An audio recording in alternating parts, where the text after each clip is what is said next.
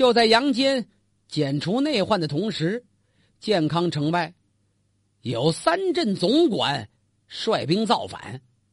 头一个就是宇文家族那外甥相州大将军尉迟迥，后边响应的有云州总管司马萧南跟益州总管王谦。这相州是哪儿啊？相州在现在河南地界。治所在邺城，也就现在河北临漳县以西这一带。那么，云州呢？州治在湖北安陆县一带。益州就指的现在的四川成都。这被杨坚称为关键性的三叛。怎么关键性三叛呢？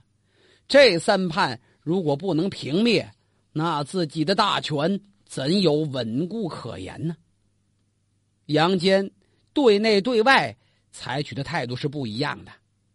你看他消除内部隐患、对付那宇文武王的时候，应该说是以迂回为主，诱虎入笼，等你犯错，犯错我就严惩。但是对待外边这三叛，杨坚一改对内的那一套迂回的方法，他是断然使用武力，毫不手软，快刀斩乱麻呀。越快越好啊！别的甭说，就当时那相州总管尉迟迥，那是北周皇亲，当年那位宇文泰的外甥，现在手握强兵，掌控着河东要地，黄河以东，包括现在的河南、山西，好大一片土地呢。那是北周文武兼备的一方重臣，不光是手中权力大。那个兵员素质高，更主要是他威望也不小，他为北周屡建奇功啊。杨坚刚刚受命辅政的时候，最担心的就是尉迟迥的叛反，所以呀，杨坚早有提防，派好人选等着了。什么人选？盯着跟这位尉迟迥大将军开兵见仗啊。杨坚来了一个先发制人，以进京。参加葬礼为由，征调尉迟迥入朝。你来不来吧？你到这儿来，边防重镇谁来替你守着呀？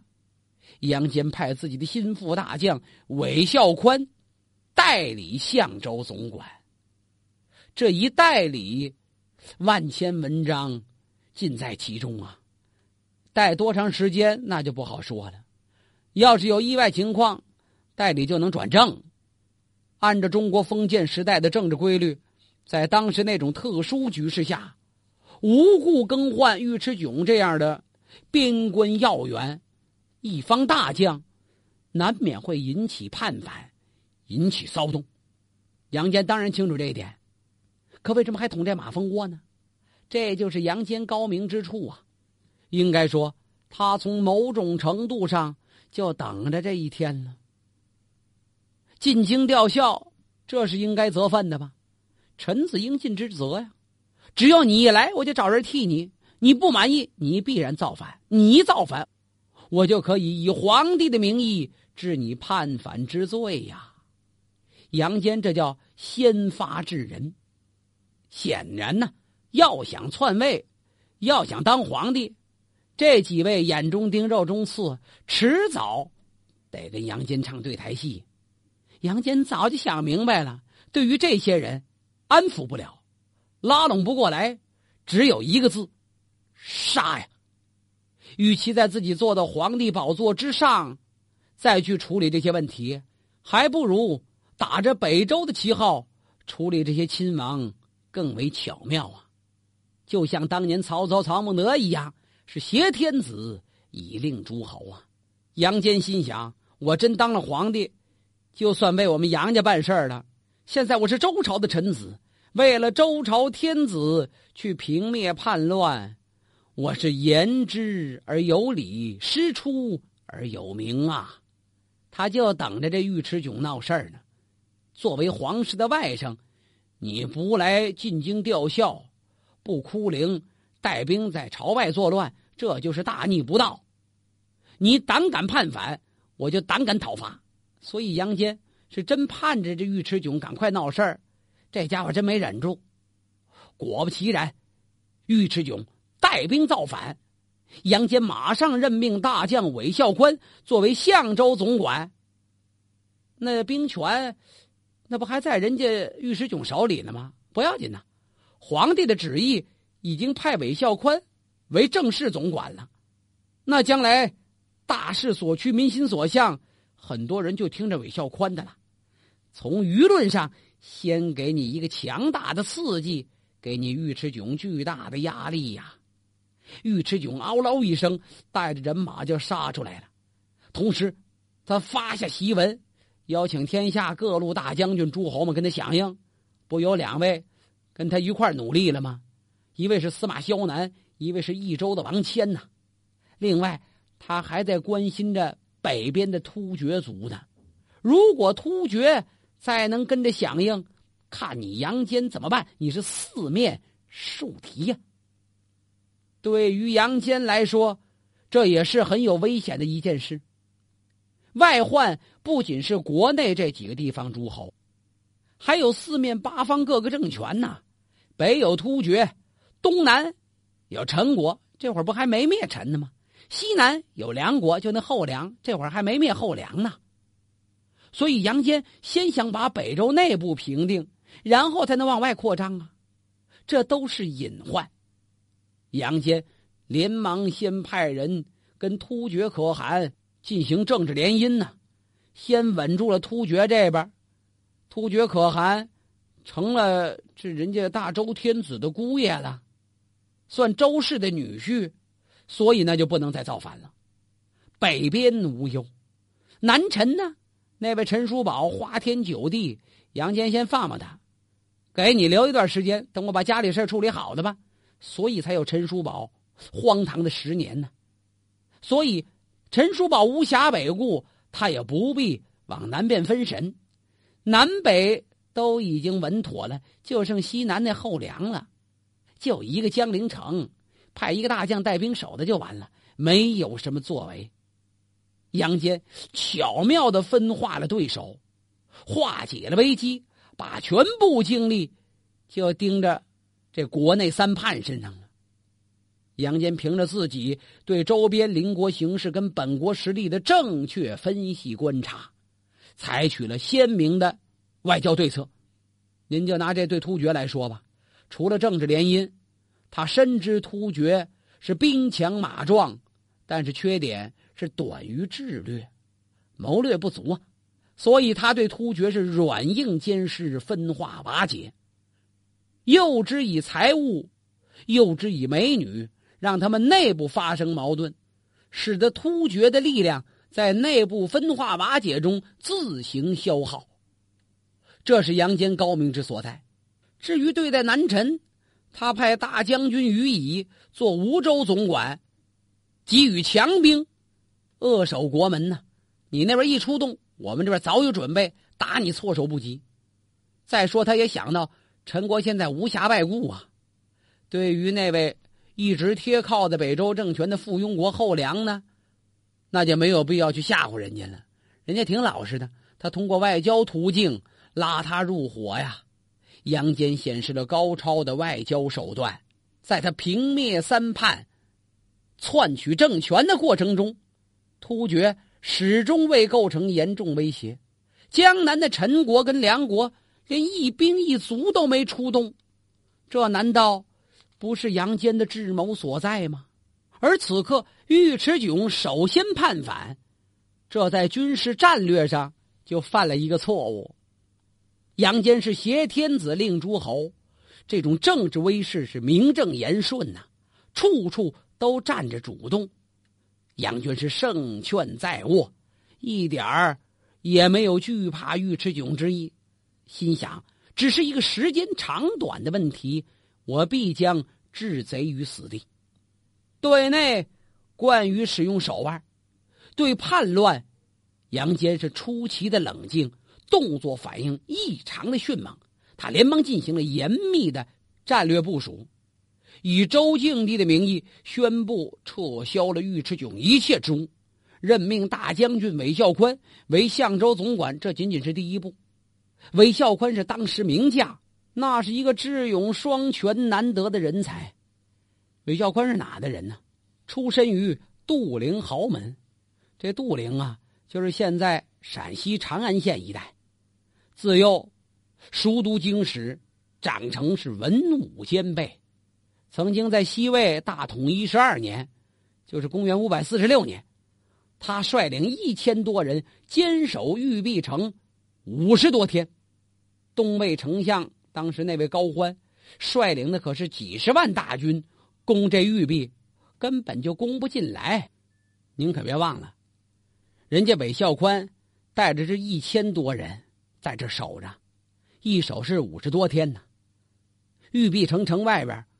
东魏丞相高欢带的是几十万，这数字太悬殊了。就这样，高欢也没拿下玉璧城啊。最后死伤七万人的代价是大败而退呀。韦孝宽是多么会打仗，后来又为西魏制定了平齐战略。攻打北齐的时候，韦孝宽也是首当其冲啊。使得西魏政权在五百五十七年轻而易举的就消灭北齐，统一了北方。当然，这会儿的西魏已经是宇文氏说了算了，就是一个招牌还没换过来的问题。韦孝宽接到了任命，率队先赶奔了朝歌，这就是河南淇县这一带。这会儿，尉迟迥派他手下的大将带着亲笔信来找这韦孝宽来了。你韦孝宽，也跟我们宇文家族早有渊源呐？难道你会帮着杨坚，而不帮着我尉迟迥吗？这信就送给韦孝宽了，无非是拉拢他，帮助自己对抗杨坚而已呀。许以的呢，后路高官。韦孝宽是一个很有头脑的人，在宇文家族这些候选人当中，他没有一个能看上的。他决定把政治命运的赌注压在杨坚的身上，跟尉迟迥派来的大将心腹韦孝宽好好的聊了聊，客气劲儿有，怎么你这该喝酒喝酒，该吃饭吃饭，怪辛苦的跑一趟，聊聊吧，这酒是开心钥匙，聊着聊着，他就把这尉迟迥的军情心思摸得差不离，有了根了。你替我答复尉迟将军，我是静观其变。好，这韦孝宽使了一个计策，假装是不着急，就在这看着。你们自管去斗，我定然会帮助。只不过现在时机为早啊。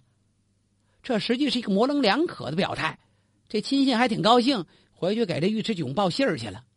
而韦孝宽呢，为了进一步看出尉迟迥的军事动向。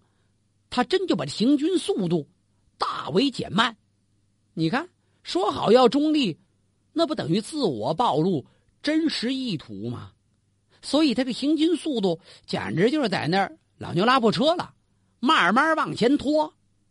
哎，尉迟迥一看有门韦孝宽不是来打我的，那我就不用跟他玩命了，我直接把部队带到健康城外多好啊！等等那两路总兵吧。尉迟迥为了稳住韦孝宽，特意把韦孝宽的侄子魏郡太守韦毅派了过来，让韦毅来劝劝他这叔叔。韦孝宽一看自己侄子来了，那更热情了，打听打听尉迟将军一向可好，怎么样啊？韦毅挺机灵，心想我这叔叔到底怎么想的？我心里没根，问什么是一问三不知啊。尉迟迥那什么情况？我我这也不太清楚啊。他让我来看看您，打算什么时候帮他呀？韦孝宽勃然大怒啊！当的一脚，先把那桌子踹翻了，跟着给这侄儿来俩大嘴巴子。怎么，叔叔打侄子吗？现在咱别提都是北周的官员，就提我是你叔叔这件事儿，你怎么跟我还不说实话呀？啊！再若含糊其辞，虚与委蛇，小心我要了你的狗命！这韦孝宽本身是武将出身，说要杀人，这模样跟真的一样。实际他哪忍心杀这侄儿啊？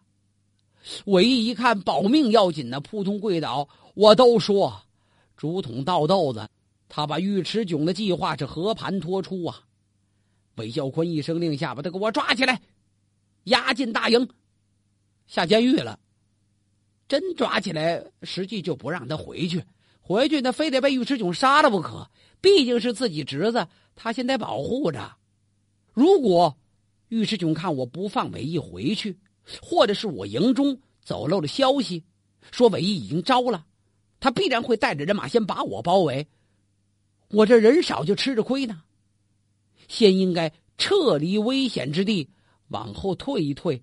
从战略上的退让，是为了争取主动，让你尉迟迥的叛反迹象更加明朗。既然你要杀奔健康，这一路上你一定会得罪黎民百姓，惹来天神共怒。韦孝宽立即决定返回长安，向杨坚当面请示，再制定一个详细计划。二一个，也是让这尉迟迥的部队狂妄狂妄，骄傲骄傲，骄兵必败嘛。哀兵必胜啊！现在你看看，还没等打呢，把韦孝宽这么一位大将军吓跑了，这对于下一步置尉迟迥于死地有好处啊。可是要跑怎么跑啊？自己人少，人家人多，人家要是四面包抄，那你不战都不行啊！一旦打起来，自己就会吃亏。韦孝宽想了，必须赶在他四周人马不等合拢的时候。我冲出这包围圈，让他们在后边追，这就好办了。后边追也容易被人追上啊！韦孝宽动了动脑子，带领人马撤。大半夜说走就走，一声令下，拔营起寨。顺哪走啊？顺官道。为什么呢？官道它还是好走啊，宽敞啊。有官道就有驿站，驿站就是那会儿的政府人员来回通报信息的宾馆。到那儿，管吃管住，还管换脚力。当时主要的交通工具是战马呀，这马或者拉车，或者带着信使，单人独骑这么走。到驿站得有人去给这马喂料，这马连着跑会累死。到这把马撂着，换别的马再走。韦孝宽就是这样，带着人马奔驿站。到驿站这儿，足吃足喝。朝廷高官谁敢不远接高迎啊？吃完之后，把一千单子，呃，回来一块算吧。那马呢？干嘛呀？我得带着呀。两军作战缺少战马，现在军事非常时期，驿站的马都归我用，谁也不敢不听他的。到这儿，把所有驿站的马都带上，奔下一个驿站。到那儿，人家一听，赶快准备，准备吃完，把马又带走。临走撂句话：对了，这个大将军尉迟迥马上就要来了。他是奉命回京城面圣啊！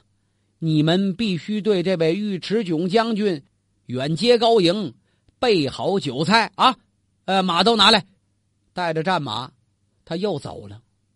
果不其然呢，尉迟迥深知这韦孝宽是当今第一流的军事家，要能把他抓住，杀不杀先放一边，最起码去掉你杨坚的左膀右臂呀！果然是紧追不放。他不给杨坚处理，最起码也不能危害于我呀。能收用则收用，不能收用，成大事之后我再把他除了。现在可不能留着他，必须抓过来。这一路就打听奔哪去了，或奔那驿站去了。到驿站，呃，这这尉迟迥的人就傻了，怎么呢？没见过这么热情的工作餐呐！啊，整个驿站的工作人员都出来了，远接高迎，赶快，那草料都炸好了，给喂喂马吧。那边铡草喂马，这边是溜炒咕嘟炖喂人呐。吃完了上酒，喝多了就睡，睡醒了，一想不行，还有事儿，还得追那韦孝宽将军呢。哎，得换换马吧，换马。驿站的人一听，换不了了，马都被韦将军带走了。怎么带走了？那那什么，呃，说打仗用，朝廷有令，先把这马充为军队所用。谁说的呀？啊，诸位，好在歇了一宿。这些马也吃点草料，接着追，那速度可就下来了，不得歇。到下一个驿站，好，又是一顿肉，一顿酒，灌了晕了。起来以后再找战马，战马都没了，全被收走了。再骑自己这马可不行了，这连着跑，你喂草料也得让它缓缓。这些人就发现，这跑过两三个驿站的马匹站那儿都打颤了。再跑，那真就跑死马了。好些驿站加急快报，那马跑半道上，扑通在那儿，就再也起不来，活活累死。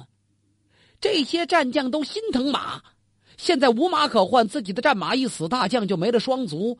呃，别追了吧，眼睁睁的看着韦孝宽扬长而去啊！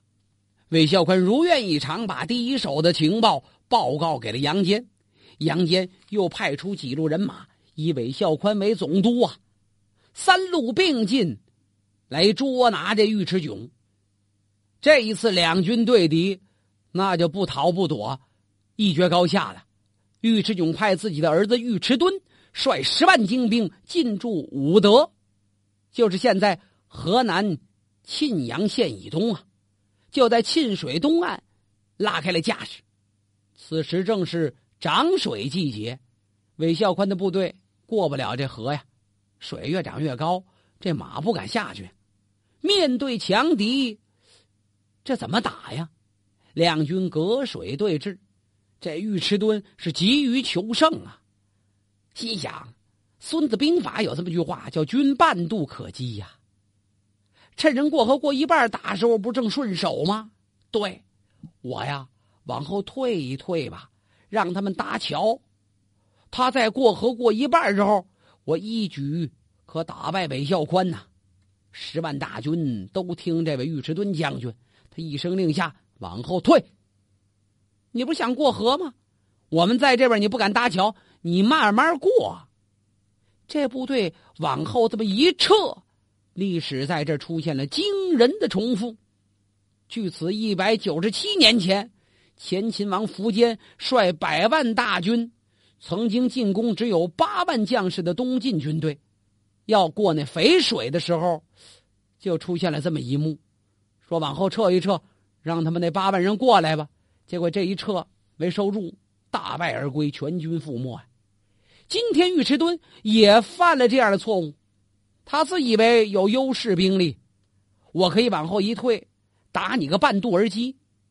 再创当年孙武、韩信般的辉煌，可他忘了，您对的是谁呀？您面对的也是一位军事谋略家，那是韦孝宽。韦孝宽高兴的简直就要喜形于色了，强压心头的喜悦，吩咐部队趁着过河之机不可停留，一股脑的往上冲，可退强敌呀！韦孝宽打仗。是变化无穷，妙用兵法，这一下把尉迟敦就冲败了，冲的这尉迟敦是逃回了邺城啊。韦孝宽大军尾随而至，逼得那位老将尉迟迥是兵败自杀呀。与此同时，杨坚派出的另两路人马也解了益州之危，平灭了云州的叛乱，司马萧南、王谦全都被打败了。杨坚迅速平灭三叛，为自己顺利登上皇帝宝座又搬除了障碍。